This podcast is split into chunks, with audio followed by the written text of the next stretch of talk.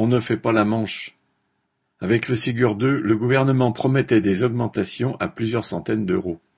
En réalité, ce sera en moyenne trente euros mensuels, et même trois ou quatre euros pour certains, et rien pour la majorité d'entre nous. Loin des trois cents euros qu'il nous faut pour tous.